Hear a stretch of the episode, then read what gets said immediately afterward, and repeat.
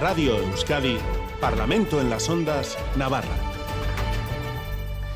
Egunon, buenos días. A partir de este momento abrimos ya página política y nos sumergimos en el Parlamento, en las ondas Navarra, espacio que, como saben, hacemos desde y para la comunidad foral y en el que en la próxima hora analizaremos todo lo que nos ha dejado la semana política foral. Para ayudarnos a descifrar las claves, esta mañana se han acercado hasta estos estudios de Radio Euskadi en Iruña. Carlos Mena, parlamentario del Partido Socialista de Navarra. Egunon, buenos días. Egunon, buenos días. Miquel Zabaleta, parlamentario de Euskal Herria Bildu. Egunon. Egunon. Isabel Aramburu, parlamentaria de Geroabay, Egunon. Egunon. Maribel García Malo, parlamentaria del Partido Popular, buenos días, Egunon. Buenos días, Egunon. Y Carlos Guzmán, portavoz y parlamentario de Contigo Navarra, Egunon, buenos días. Egunon, buenos días. Bueno, pues llegamos a este Parlamento en las Ondas tras una semana en la que, bueno, hemos podido comprobar el patrimonio de todos ustedes, de todos los parlamentarios. Eh, dentro de esa política de transparencia hemos podido ver, pues con detalle, la verdad, que el dinero que tienen en sus cuentas, las propiedades, eh, seguros y otras inversiones, ¿no? Muchos, muchos detalles. Comentábamos incluso aquí en la redacción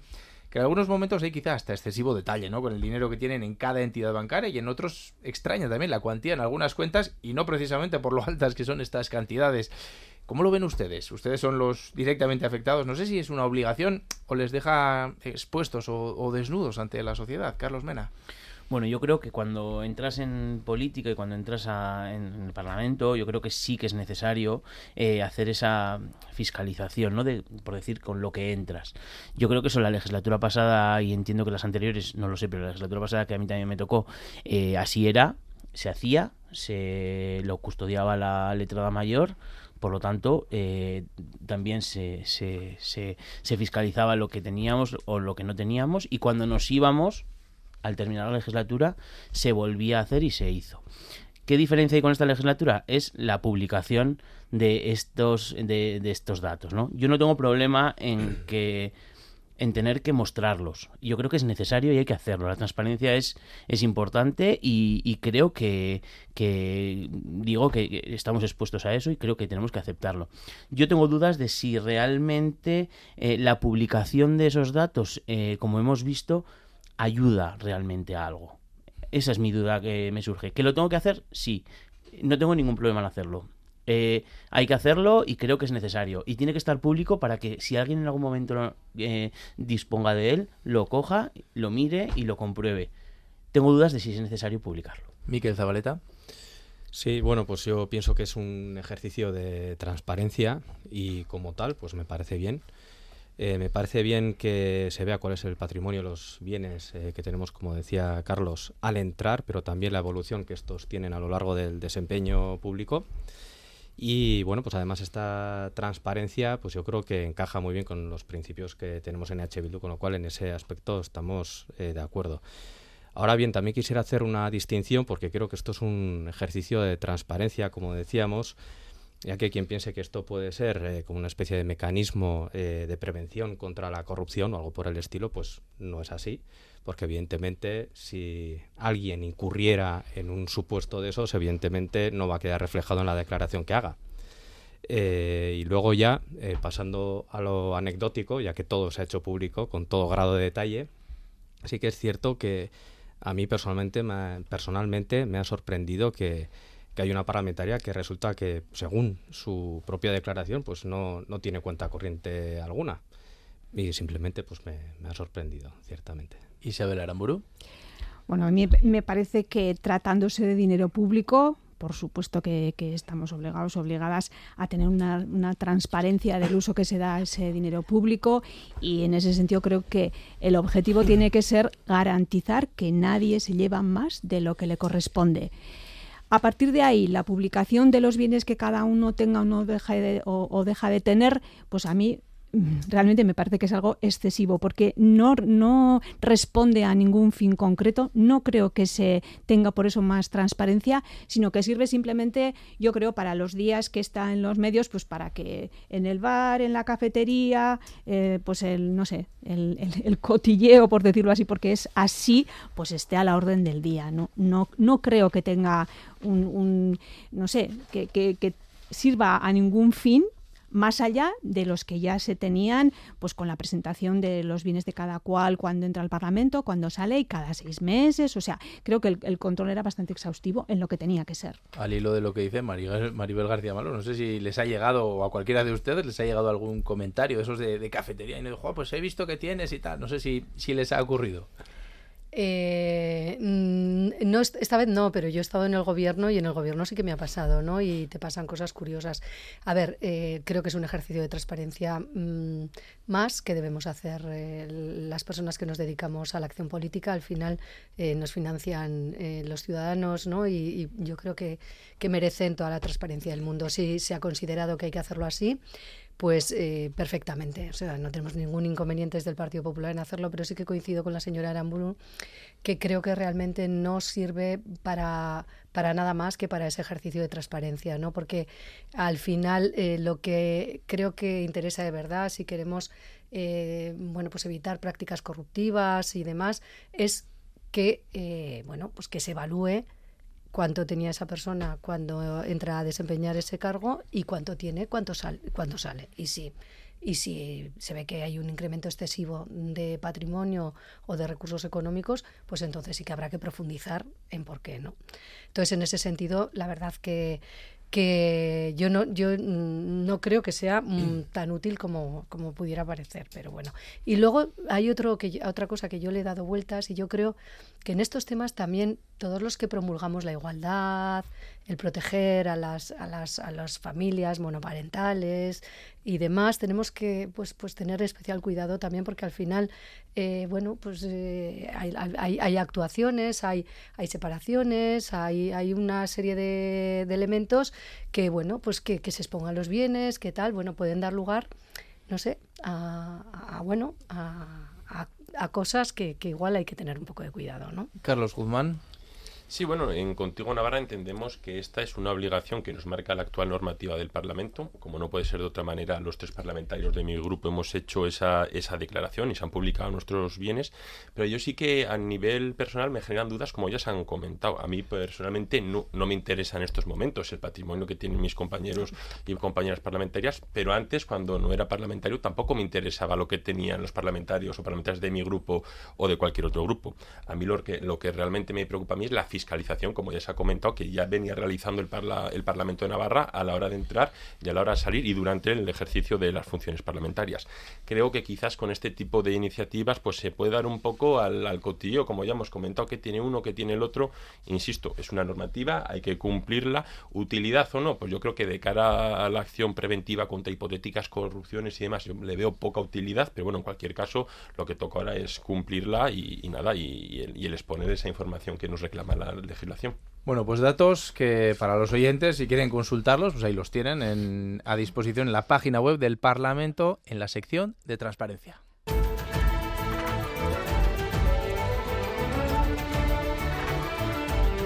Parlamento en las Ondas Navarra, con Aitor Pérez. Este Parlamento de las Ondas ya saben que analiza temas de política foral, pero es que hay temas a nivel mundial cuyo análisis pues se extiende, como bien sabemos, a prácticamente todos los territorios. Es el caso del conflicto que se está viviendo entre Israel y Palestina y por el que han muerto ya miles de civiles. Se cumplen dos semanas del ataque de Hamas y desde entonces hemos asistido a imágenes terribles con bombardeos constantes por parte de Israel y con una evacuación masiva de los civiles que viven en Gaza. La situación humanitaria, ya saben, es muy grave ahí en la franja, sin apenas suministros debido al bloqueo israelí.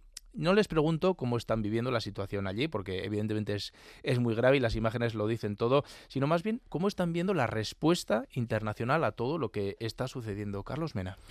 Bueno, eh, yo creo que esto, o sea, a mí me, ha afectado muchísimo, sobre todo el tema de los, de los menores, el tema de los niños. Creo que, bueno, siempre una compañía de siempre de trabajo siempre decía desde que fui padre pues como que me ablandé un poco no yo creo que eso a, mí me ha, me, ha, me ha roto y eso es eso es cierto.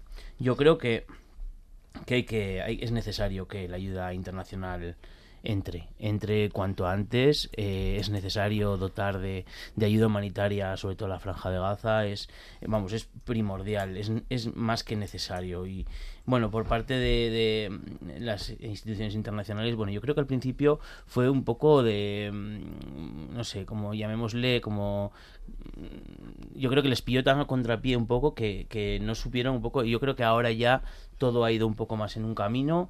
Creo que ahí Europa tiene que ir, tiene que ir unida. Creo que tiene que tomar una posición clara en el, en el aspecto. Eh, está claro que la solución pasa por por, eh, por, eh, por, reconocer el, a los dos estados, tienen que coexistir, la paz entre los dos estados debe coexistir, deben respetarse y creo que, que va que va que va por ahí. Yo creo que es, es, es, es, incorrecto entrar en que en que jamás es Palestina, sino que bueno jamás es lo que es, Palestina es lo que es, e Israel es lo que es, y yo creo que aquí lo que hay que velar es y condenar el atentado, ambos atentados, porque uno no quita para atentar, para eh, condenar el otro, los dos son condenables, los dos son injustos, y yo creo que los dos, eh, las dos partes tienen que, que ir a, a la resolución pacífica del, del conflicto. Miquel Zabaleta, ¿H. Sí, bueno, comparto muchas cosas de las que ha comentado Carlos eh, ahora. Eh, lo único sí que me gustaría contextualizar un poco más la situación más allá de la ayuda internacional que está tardando en llegar y que desde luego está siendo bloqueada por, por Israel. Y es que eh, me gustaría dejar claro que en nuestra opinión lo que está ocurriendo en la franja de Gaza es un auténtico genocidio, con todas sus letras no se puede tildar de guerra, como se dice muchas veces, porque no, no se trata de dos ejércitos que se estén enfrentando. Eh, y además, lo que decía Carlos también, no se puede confundir a Hamas con, con la población de, de, Palestina o de Gaza en este caso. Israel está aplicando un castigo colectivo que, que es eh, una práctica prohibida por la legislación internacional y no se puede permitir eh, los bombardeos eh, constantes y la privación de, agua, alimentos y combustible que son absolutamente necesarios para la subsistencia de, de 3 millones de, personas. El día D del conflicto, no fue el 7 de, octubre, cuando Hamas asesinó y secuestró a cientos de personas en Israel, eh, por desgracia, el conflicto eh, tiene unas raíces mucho más profundas y es un conflicto mucho más complejo eh, y hay que recordar que Gaza está sitiada desde hace más de 20 años. Es la cárcel a cielo abierto más grande que existe en el mundo y por lo tanto entendemos que no cabe hacer una lectura parcial y sesgada porque eso nos lleva a hacer un diagnóstico equivocado. Em, desde H. Bildu sí que rechazamos eh, contundentemente todos los ataques premeditados contra la población civil, sea palestina o israelí, y por eso vemos que una solución pacífica, justa y duradera solo puede venir de la mano de una desescalada del diálogo y de la negociación que necesita de la participación activa de la comunidad internacional. También comparto que, en nuestra opinión, eh, pasa necesariamente esta paz justa, duradera y, necesaria por poner fin a la ocupación de Palestina y reconocer sus derechos nacionales. Isabel Aramburu. Bueno, desde luego para mi, para mi grupo es eh, tremendo lo que está, pasando, lo que está pasando en, en, Gaza. Eh, nos preguntabas mm, qué nos parece la respuesta que se está dando. yo creo que habría que distinguir primero la respuesta que están dando los estados, los gobiernos, que deja, no mucho, deja todo que desear, por supuesto, y la respuesta también que da la, la población de a pie, que yo creo que no entiende, no entiende cómo eh, la humanidad en estos momentos puede estar soportando una situación de ese estilo, ¿no? Cómo puede haber ese genocidio, porque es un genocidio, cómo se está, cómo se puede estar atacando de esa forma a la población civil. Bueno, eh, creo que todos sabemos y, todas cómo están en estos momentos eh, pues ese, ese conflicto, ¿no? Creo que los, los estados deberían escuchar un poco más al, pues al sentir de la gente que no, que no entiende realmente lo que está pasando. Y yo creo que bueno, habría que distinguir un poco entre las, eh, no sé, las actuaciones que hay que llevar a cabo de una manera más inmediata y otras pues que, requerirían un proceso más, más largo porque el conflicto viene también de muy lejos. ¿no? En este momento, desde luego, el alto el fuego debe ser inmediato, o sea, esto no se puede soportar más. También la llegada de la ayuda humanitaria es urgente, urgentísima, porque ya es, es tarde, muy tarde. También que se creen unos corredores humanitarios eh, seguros para la, población. Em, eh, ahora mismo que, peor está pasando en, Gaza y desde luego el cumplimiento de la legalidad internacional, cosa que ahora mismo no está pasando.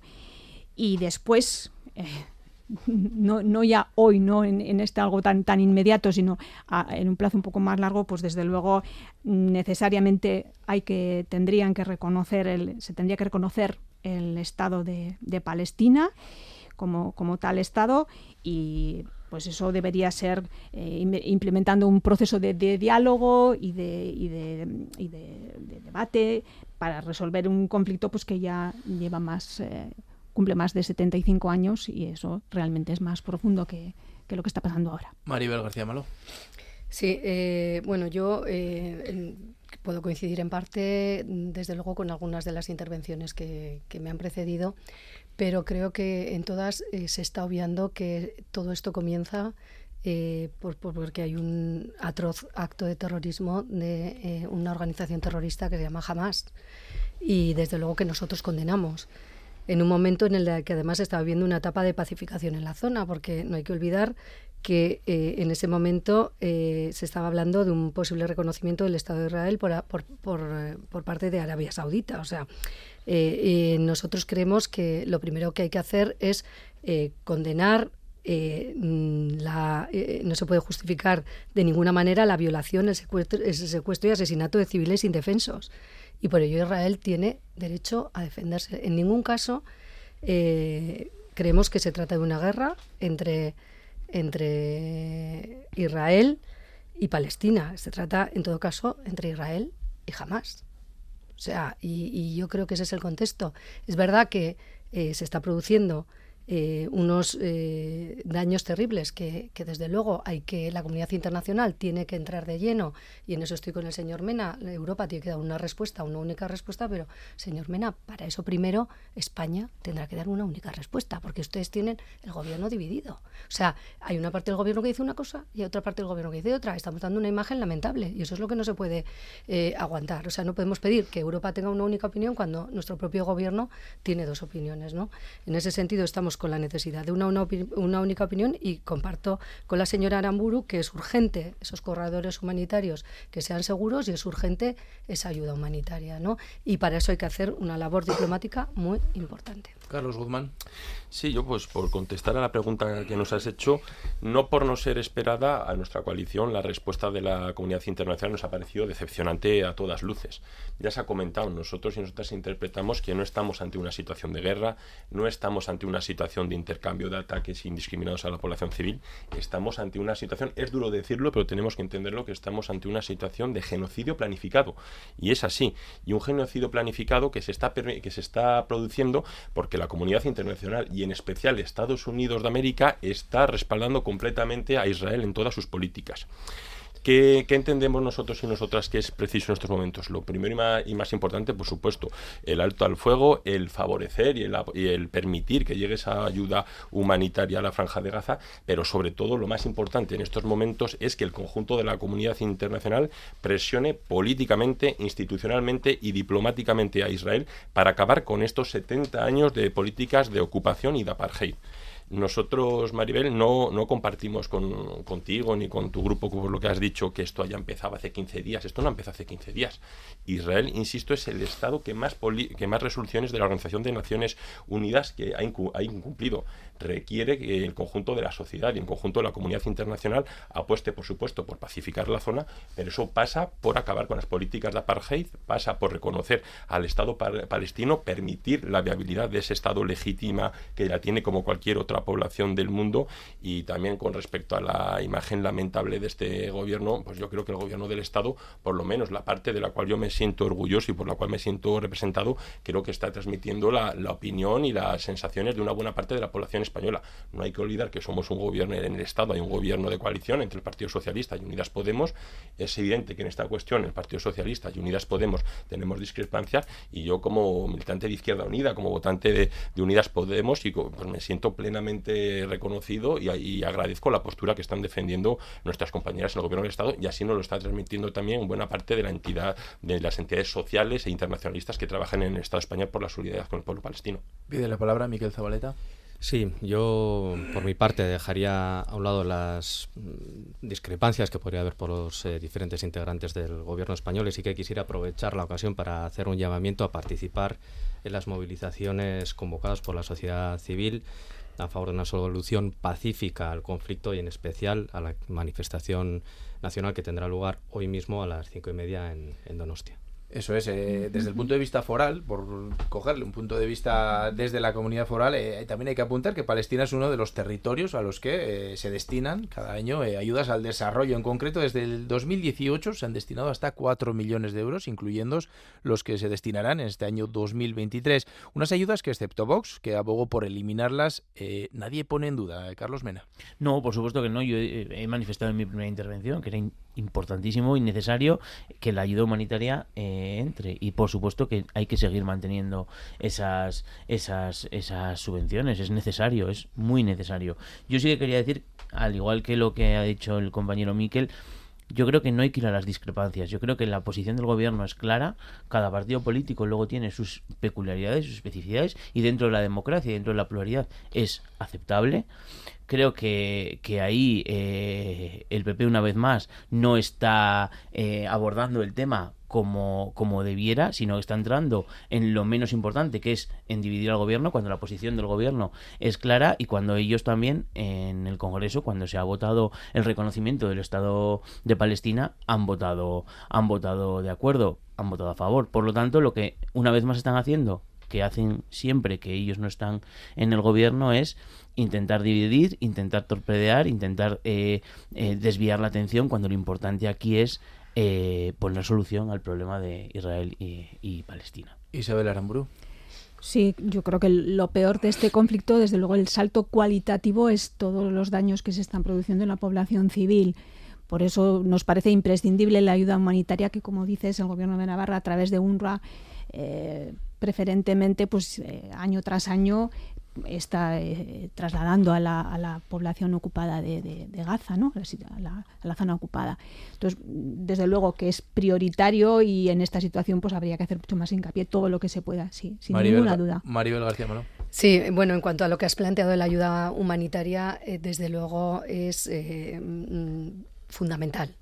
todos los programas, proyectos de cooperación al desarrollo que, que se realizan eh, con los países que están en vía de desarrollo son claves para, para, para, que puedan avanzar, ¿no? Entonces mm, nosotros hacemos una apuesta muy firme por eso y en ese sentido eh, la continuamos haciendo.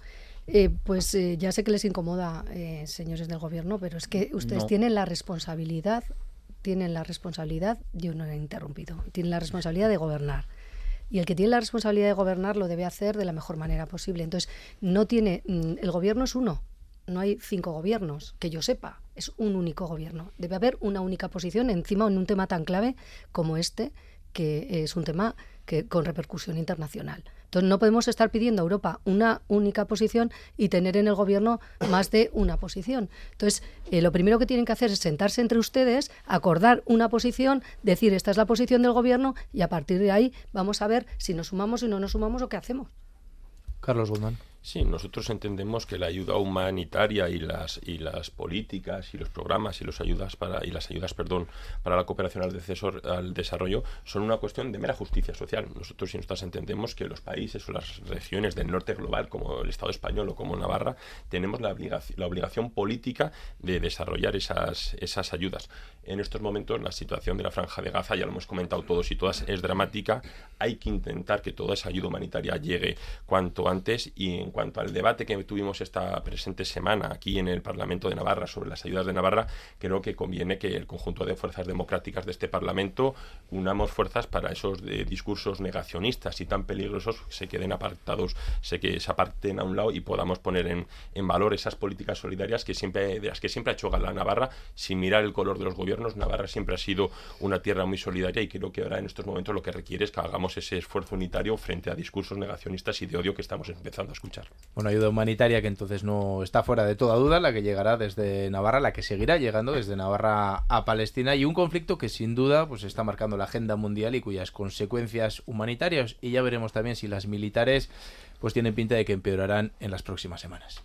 En Radio Euskadi, Parlamento en las Ondas, Navarra. Cambiamos de asunto y volvemos ya el foco hacia la comunidad foral eh, y vamos a hablar de los datos de pobreza en Navarra. Esta semana se celebraba el Día Internacional para la Erradicación de, esta lacra y, precisamente en el Parlamento se presentaba la herramienta para el seguimiento del Pacto contra la Pobreza. Además, en el pleno de este pasado jueves, el, el Partido Popular llevaba una iniciativa que no salía adelante, pero que proponía reformar la renta garantizada. No pueden estar ustedes satisfechos con los datos de afiliación mientras las oportunidades no llegan a las personas que más lo necesitan. Y no están llegando. Cada día son más las personas y familias y cada día permanecen más tiempo. Algo está fallando. No existe una cronificación de la renta garantizada. Podemos nuevamente decidir sobre dos formas de hacer política. La suya, señores del PP, tanto tienes, tanto vales, o la nuestra, centrada en las personas, sus circunstancias vitales y sobre todo su dignidad. También hay unanimidad en reconocer que este modelo de renta garantizada no está funcionando. ¿Y por qué no funciona? Pues porque no consigue la finalidad para la que nació. No está ayudando a los perceptores a mejorar su situación. El 35% de las perceptoras de renta garantizada lo hacen durante uno o dos años. El 33% lo hacen durante menos de un año. Quisiera yo saber de dónde saca el señor García o el PP en general esa cronicidad que quieren achacarle a la renta garantizada o a sus perceptoras. La renta garantizada tiene impacto positivo en la reducción de la intensidad de la pobreza. Sin embargo, la renta garantizada no está teniendo un efecto positivo en la incidencia de la pobreza el verdadero y único objetivo que debe tener esta ley es el acabar con la pobreza y la exclusión social en Navarra y garantizar también el derecho de toda la ciudadanía a tener la posibilidad de crear un proyecto de inclusión social con el acompañamiento social de los profesionales de la atención primaria de los servicios sociales. Pues todos dejan claro que la renta garantizada no está en duda, pero Maribel García Malo, eh, ustedes plantean esa reforma. Eh, ¿Cuál es la idea? ¿Que quien no acepte un empleo eh, no la pueda cobrar? ¿Cuál es la filosofía? Bueno, me vas a permitir que antes de entrar a, contestarte esa pregunta directamente, diga que creo que ayer, hoy, que el jueves perdimos una oportunidad magnífica de verdad de hacer un debate serio y profundo sobre una herramienta que consideramos fundamental por la que no hay ninguna duda de nuestra apuesta eh, por una renta mínima para las personas que lo necesitan y en el momento que lo necesitan. Eh, eso está clarísimo. Y, yo creo que mm, igual es complicado que lo reconozcan públicamente, pero yo creo que es una herramienta mm, sobre la que se cuestionan eh, muchos, muchos ámbitos en, muchos momentos. Y perdimos la oportunidad de hacer un debate transparente, tanto que hablamos de transparencia, un debate transparente en el Parlamento sobre esta herramienta y decir, eh, queremos eh, una herramienta eficaz y en este momento nosotros consideramos que no está siendo todo lo eficaz que debería ser para generar oportunidades para esas personas. O sea, porque nosotros no queremos que se quede en solamente eh, la ayuda económica y, que pase mucho tiempo cobrando esa ayuda, porque luego esas personas va a ser muy difícil que se incorporen realmente en nuestra sociedad. ¿Es importante esa ayuda? Sí, pero es importante que desde el primer momento haya un proceso de activación, para que esas personas eh, no pierdan eh, el contacto con lo que es el empleo y todo lo que es el proceso de inclusión social, ¿no? Y en ese sentido es lo que nosotros proponíamos. O sea, proponíamos que primero el proceso de inclusión social se desarrolle dentro de la propia ley, porque ahora no se hace. Ahora se hace en un plan que, como todo el mundo sabe, un plan no es de obligado cumplimiento.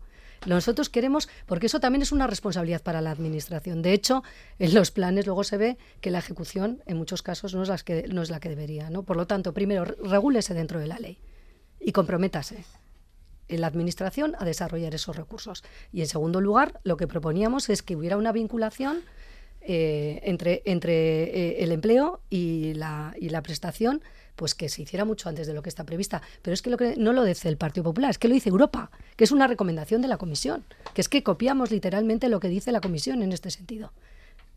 Carlos Mena, el Partido Socialista lidera el gobierno de Navarra. Eh, ¿Se plantea alguna reforma en la renta garantizada? Eh, no, yo creo que no. O sea, yo ahora mismo no conozco si se plantea una reforma o no. Yo escucho a la señora Maribel hablar de que perdimos el eh, perdimos eh, la oportunidad de hacer un debate serio y profundo. Y yo le pregunto, ¿cree realmente que enfocaron bien el debate para que fuese serio y, y, profundo? Porque creo que ahí estuvo el problema. No, no se enfocó bien el debate. No se enfocó bien el debate porque ya desde la exposición de motivos se hace referencia a datos que no son del todo correctos, que no, que no, que no, no están bien, eh, están utilizados para dar, eh, dar su, su argumento lícito o no, eso ya cada uno que lo valore, y, creo que ahí está el problema. Me sorprende también que habla de, generar eh, oportunidades. Es que yo creo que precisamente ese es el objetivo, ¿no? El objetivo es que, que, la renta garantizada esté al servicio de las personas para, para otro objetivo para simplemente evitar la exclusión, o sea, evitar que, que, la, que las familias, que las personas entren en procesos de exclusión, porque es tan fácil entrar y es tan difícil luego salir y ahí eso lo conozco de, de primera mano por mi labor profesional. Y yo creo que, que no existe realmente una cronificación de la renta garantizada. Yo creo que, que, que eh, se, se, no hay cronificación, no es cuestión de, de, de, que el porcentaje sea muy alto. La cuestión es que hay que desglosar los datos y ver realmente cuántos cobran, cuántos cobran y, y en cuánto tiempo, cuántos cobran en, yo creo que hay que verlo todo en, en, especificidad y no en globalidad, que es lo que hicieron ustedes ayer, eh, antes de ayer, en la, en la, en la moción. Por alusiones, Maribel, eh, la palabra. Usted me ha hecho una pregunta, yo quiero hacerle otra, señor Mena. Eh, ¿Qué ha cambiado en el Partido Socialista para que ustedes votaran no en la cuando se aprobó esta ley de renta garantizada de inclusión social y hoy mm, apoyen sin ninguna fisura eh, esta ley y luego mm, cuando me conteste le diré también otra cosa.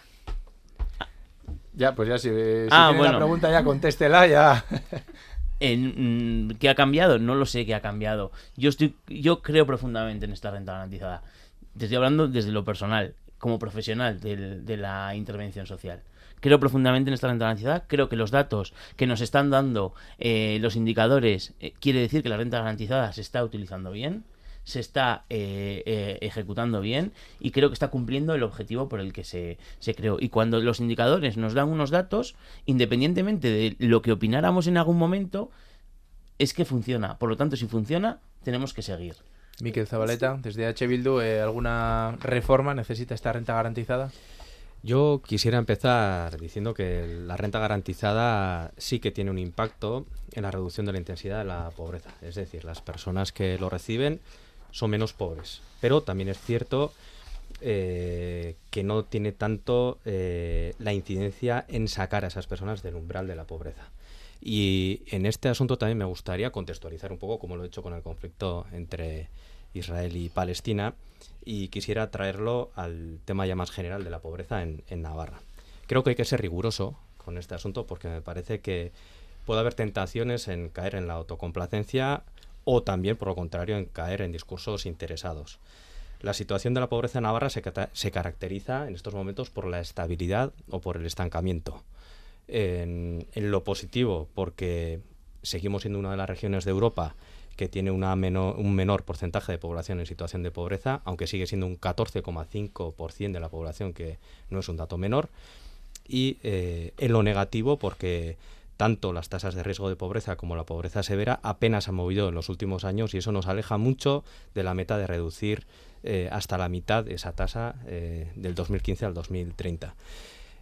Por tanto, nosotros desde H. Bildu lo que solicitamos es que se haga un nuevo plan de inclusión social, porque el anterior eh, finalizó en el 2021 y para, para, ello también tenemos propuestas concretas. Una de ellas es precisamente esta, y vuelvo a la renta garantizada. Nosotros lo que proponemos es eh, reforzar precisamente esta renta garantizada tanto en el incremento de su cuantía como en su ampliación, en su cobertura, reduciendo el tiempo de empadronamiento necesario. En la actualidad recuerdo que son dos años lo que se necesita para poder percibir esa renta garantizada y uno en casos especiales como las familias con menores y otros casos más. Eh, solicitamos que, que, se amplíe eh, esa cobertura. También eh, proponemos el fortalecimiento del acompañamiento social integral desde los servicios sociales, que también comparto que es imprescindible, y también eh, impulsar el reto de la vivienda social, que nos parece que es algo también absolutamente nuclear en este asunto. Isabel Aramburu. Bueno, lo primero que quería decir es que el debate que plantea el Partido Popular y UPN, y bueno, en este caso Maribel García Malo, pues es un debate absolutamente falso.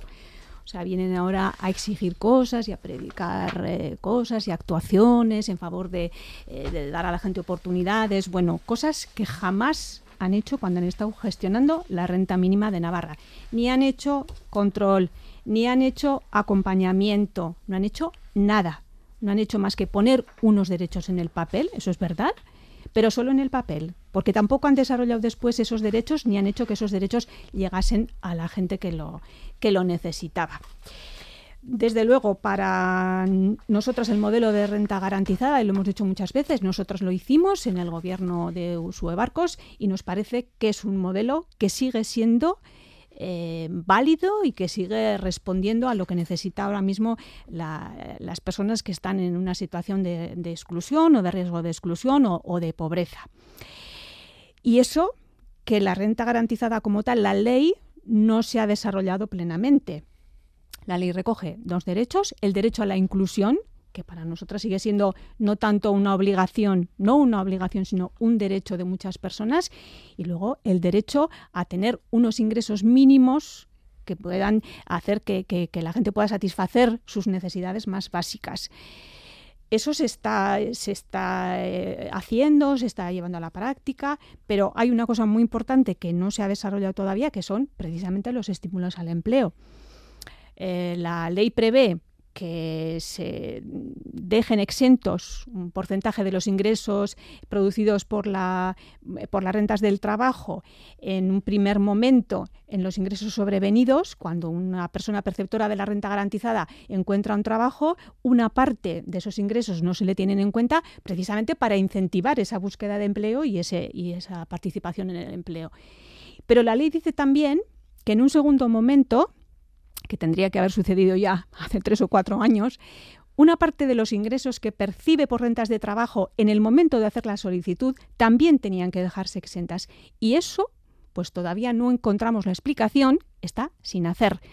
Durante la legislatura pasada insistimos muchas veces en que eso tenía que ser así, que la ley eh, tenía que desarrollarse plenamente para que realmente se vea también cuál es la protección que ofrece pero no tuvimos los apoyos necesarios. Y bueno, después del el pleno de esta semana pasada, las cosas que escuchamos, bueno, somos ciertamente optimistas y pensamos que a lo mejor ahora sí pueden ponerse en marcha esos estímulos al empleo. Bueno, y llegaríamos a una tercera fase prevista eh, con unas exenciones fiscales. Bueno, eso sería más amplio todavía. Carlos Guzmán y luego Maribel García Malo. Sí, para Contigo Navarra Surequín Nafarroa, la renta garantizada es una herramienta fundamental, necesaria y sobre todo de éxito. Nosotros y nosotras entendemos que lo que subyace en esta cuestión es un debate, o mejor dicho, son dos visiones contrapuestas sobre cuál deben ser los objetivos de esa renta garantizada. Uno de los objetivos que parece que hay en este debate es el considerar eh, el objetivo de esta renta garantizada como un mecanismo para favorecer la incorporación laboral y otro de los objetivos que, entendemos y es por el cual apostamos nosotros y nosotras que debe tener esta renta garantizada es el de acabar con la pobreza y la exclusión social en Navarra. Eh, con respecto al objetivo que defendemos nosotros y nosotras para esta ley, creemos que es una ley exitosa, como ya he dicho antes, porque en, datos, por ejemplo, Navarra es la comunidad con menor índice de pobreza o exclusión social. En cuanto a tasa AROPE, que es la tasa que se usa a nivel eh, europeo actualmente para analizar cuestiones de, pobreza y exclusión, también es la, eh, comunidad con, con mejor tasa al respecto. Eh, pero por supuesto, nosotros nosotras no somos conformistas ni mucho menos. En, eh, estos momentos en Navarra hay, hay 96.000 personas en riesgo de sufrir pobreza y creemos que los gobiernos, sobre todo gobiernos progresistas como este, tienen que hacer políticas sociales atrevidas para eh, combatir esas, esas, esas cifras tan elevadas. En cuanto a posible reforma o no reforma, nosotros y nosotras defendemos que cualquier reforma que venga para la renta garantizada tiene que ir orientada a consolidarla y en todo caso ampliar cuantías y, y también las eh, cuantías y también las prestaciones. Maribel García Malo. Uy, tengo muchas cosas que decir. bueno, eh, en primer lugar, mm, le voy a contestar a, la señora Aramburu. Yo creo que el discurso falso mm, realmente lo está haciendo Geroabay en este momento y lo está haciendo usted, porque las rentas garantizadas existen en, en, las rentas mínimas existe en Navarra desde el año desde hace 30 años y fue un gobierno de UPN y usted lo sabe bien el que con una la ley foral de servicios sociales aprobó y garantizó hizo esta prestación garantizada. Y dice que que no se ha hecho nada. Hombre pues para no hacerse nada y no cumplirse nada eh, tengo que decirle que en el año 2008 había una tasa o sea el año 2008, voy a contextualizar un poco por los oyentes, el año 2008 es hace ocho años, justo antes de que entraran los gobiernos progresistas, comunistas, eh, de todos estos, ¿no? Pues en el año 2008 había una tasa de una población en riesgo de pobreza de un 5,8%. En el año 2022 es del 10,9%. Entonces no se hacía nada y ahora se hace todo. Pero vamos, se ha doblado casi la tasa de pobreza. Pero es que la de pobreza severa en el año 2008 era del 2% en el año 2022 es del 6,8%. 44.000 personas en riesgo de pobreza severa. Por lo tanto, vamos a ser francos. Lo primero que hay que hacer es asumir que no tenemos unos buenos datos, eh, lo siento, señor Guzmán, no tenemos unos buenos datos en materia de, eh, pobreza y, y, lamentándolo mucho. ¿Por qué? Pues porque Navarra siempre ha sido la comunidad con una menor tasa de pobreza, siempre, desde que se, desde que se hace. No es que sea ahora, es que ha sido siempre. O sea, en el 2008 también era la, comunidad con una menor tasa de pobreza. El problema es que en estos últimos años hemos mm, perdido muchas posiciones. Isabel Aramburu. Bueno, lo primero que hay que aclarar, yo creo, es que, vamos a ver, la pobreza es un problema estructural, es un problema sistémico, un fenómeno sistémico, no es algo eh, unívoco, que tenga una sola mm, razón, una sola causa, y entonces tú pones una sola medida, como puede ser la renta garantizada, y con eso se ha solucionado. Es que para solucionar la pobreza hay que cambiar muchas cosas. Si queremos realmente acabar con la pobreza, tenemos que ir a cambiar el sistema económico que tenemos. Y eso es lo que a UPN ni al Partido Popular le gusta. Hay que empezar por ahí, no por otros, no por una ley de renta garantizada, una prestación más, una prestación menos. Así no se soluciona el problema de la pobreza. Luego, las tasas de pobreza y, los datos de pobreza que hay en Navarra o en cualquier otra comunidad no dependen de la renta mínima que tenga. Eso es una parte que viene a una prestación que viene a paliar esas situaciones de pobreza, y sobre todo las de pobreza más extrema, pero no van a solucionar el problema de la pobreza. Eso lo tenemos muy claro. Pero llevan ocho años gobernando, señora Aramburu, llevan ocho años gobernando, que están ustedes en el gobierno. Pero hablemos de otras cosas, hablemos de otras cosas. Yo he dicho, por ejemplo, para empezar, que la, ley de, renta garantizada no se ha desarrollado en su totalidad. Y después hay que hablar de muchas otras cosas. Tampoco hemos pasado una pandemia y eso ha sido algo eh, Pero la ha pasado todo el mundo, la pandemia. Me dirá, todas las comunidades han pasado. Bien, sí, de acuerdo. Pero eh, los, los porcentajes o los puntos de mejora de empeoramiento que puede haber también tienen mucho que ver con la situación base. Porque si usted tiene un punto de algo y mejora en un punto, ha mejorado el 100%. ¿No? Pero que es que el País Vasco está mejorando y también estaba en nuestras tasas pues habrá mejorado un 20%. Pero Eso que el País también Vasco, que, también tiene tasas de, pobreza más bajas como nosotros, tiene mucha mejor situación ahora. Que es que en algún momento tendrán que darse cuenta de que no están yendo bien las cosas. En algún momento lo tienen que hacer. A mí me parece bien que no lo reconozcan públicamente y hasta lo, puedo admitir, pero en algún momento tendrán que cogerse estos datos y de verdad hacer una reflexión profunda porque no van bien las cosas. Pero eso, bueno, eh, le vuelvo a decir, hay que cambiar muchísimas cosas, muchísimas políticas para acabar con el problema de la, de la pobreza. La ley de renta garantizada es, una, es, una, es un apoyo, es un paso, por supuesto que sí. El plan de lucha contra la exclusión, como decía Miquel, es otro importantísimo y que tiene que hacerse ya y luego sobre todo las medidas pues en el empleo y en general en el sistema económico es que no hay otra no hay otra bueno, pues renta garantizada, que como parece que sí, todo el mundo está de acuerdo, sí que es una muy buena herramienta, sobre todo para atender a ese 14% que en cifras concretas son más de 90.000 personas, 96.000 personas que viven o en pobreza o en pobreza extrema.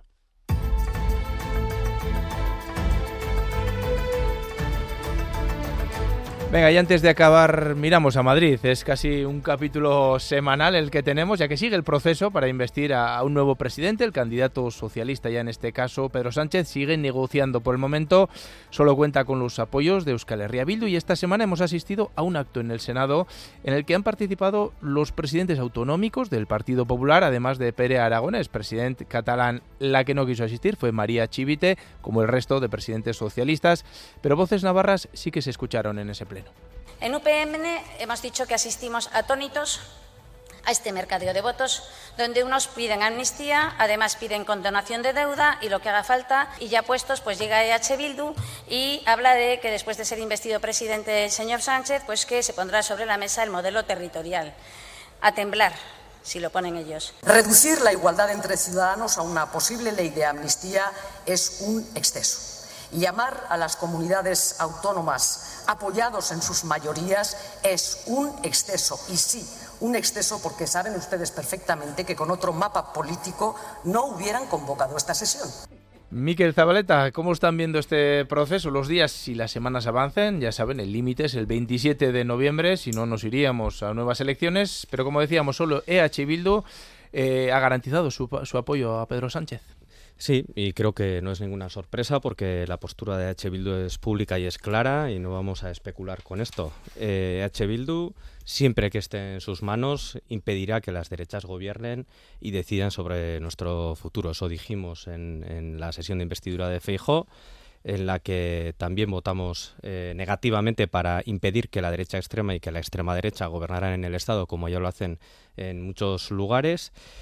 Eh, pero no es suficiente con eso, no es suficiente con cerrar las puertas a las derechas. en Euskal Bildu deseamos que se pueda conformar un gobierno progresista porque esto supone una oportunidad eh, para incidir en políticas sociales y económicas que ayuden a las clases populares de todo el Estado, en este caso. Y me gustaría apuntar también que, en nuestra opinión, no se trata solamente del problema de, de que un candidato salga investido o no, se trata de gobernar y de sacar adelante una agenda legislativa durante, toda una legislatura. Y pensamos que quien quiera gobernar con nuestro apoyo, ya sea en Nafarroa o, o en Madrid, pues tiene que tener una agenda legislativa con la que podamos coincidir eh, mínimamente. Y entendemos que eso se traduce en que habrá que hablar y negociar sobre avances en derechos sociales y económicos, pero también habrá que hablar y negociar sobre el modelo territorial del Estado y sobre el reconocimiento efectivo de la plurinacionalidad.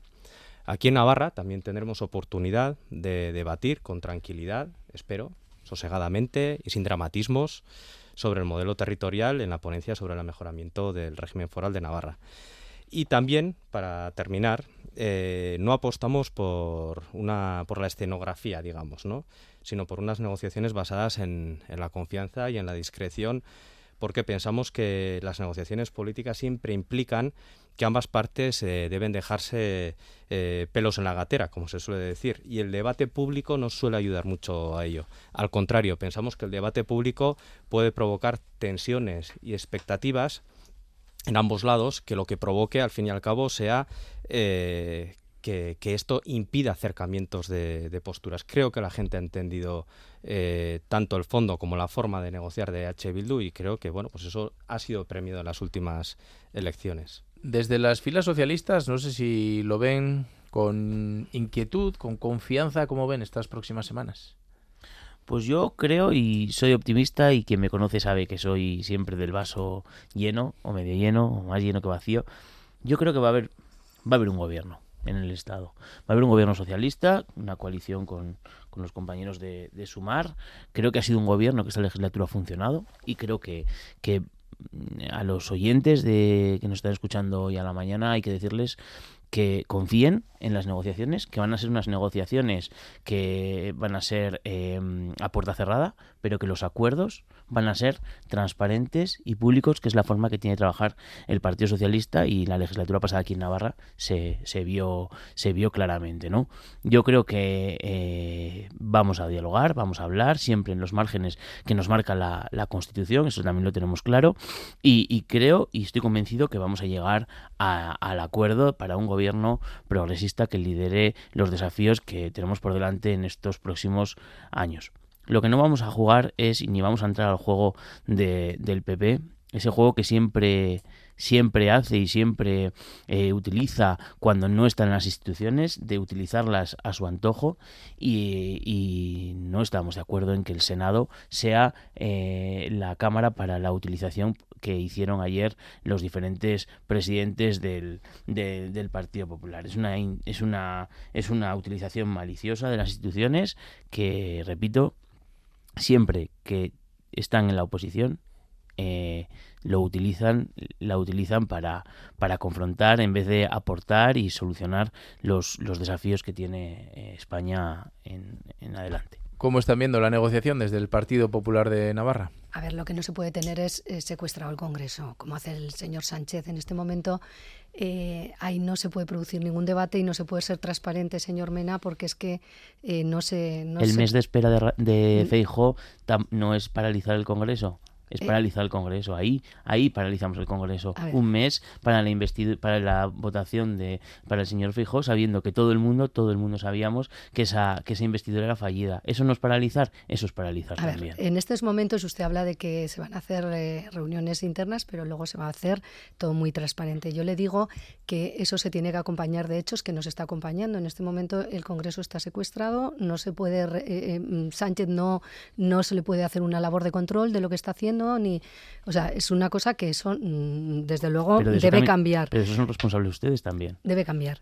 Eh, en cuanto al, acto del Senado, hombre, el Senado está eh, en pleno funcionamiento y lo que, lo que empieza a aparecer ya es que el Partido Socialista, si no controla eh, algún órgano, pues no participa. O sea, eh, ¿qué pasa? Cuando hay una mayoría democrática que toma unas decisiones en una institución, como en este caso es el Senado, como no me gusta porque no la tomo yo, que son mis mayorías, no participamos. Hombre, hombre, hay que ser más hay que ser más democrático. Señor Mena, quiero acabar. de democracia ni de gustos. Hay que ser más democrático. En este en este caso lo que hay que hacer es respetar que no se tiene la mayoría, se adoptan unas decisiones y el que yo sepa, el Senado y el Congreso eh, son las herramientas que tenemos para debatir, para hablar, para dialogar. ¿Y realmente cree que lo que hiciste en el Senado, lo que hicieron en el Senado era para dialogar y para debatir? No porque no, fueron, no porque no fueron ustedes. Mm, mm. Claro, si hubieran ido ustedes, hubiéramos dialogado, hubiéramos debatido, porque hubiéramos escuchado sus opiniones. Pero ¿sabe por qué no han ido? Ya le voy a decir yo por qué no han ido. Y se lo digo a sus, a sus compañeros. Ustedes no han ido porque está, Sánchez está especulando. No se sabe si vamos a ir a elecciones o no se sabe si al final eh, conformaremos gobierno. Y como ustedes no quieren decir nada al respecto, ahí estamos, por eso no vamos. Carlos Guzmán. Sí, en nuestra opinión, lo que se vivió esta pasada semana en el Senado fue un esperpento, fue un, un, capítulo más en esta alocada carrera que parece que está inmersa el Partido Popular para intentar evitar la nueva conformación de un nuevo gobierno progresista nuestros compañeros y compañeras de Sumar en el Estado en estos momentos están preocupados por llevar a ese proceso de negociación con el Partido Socialista las principales preocupaciones de la mayoría social de este país.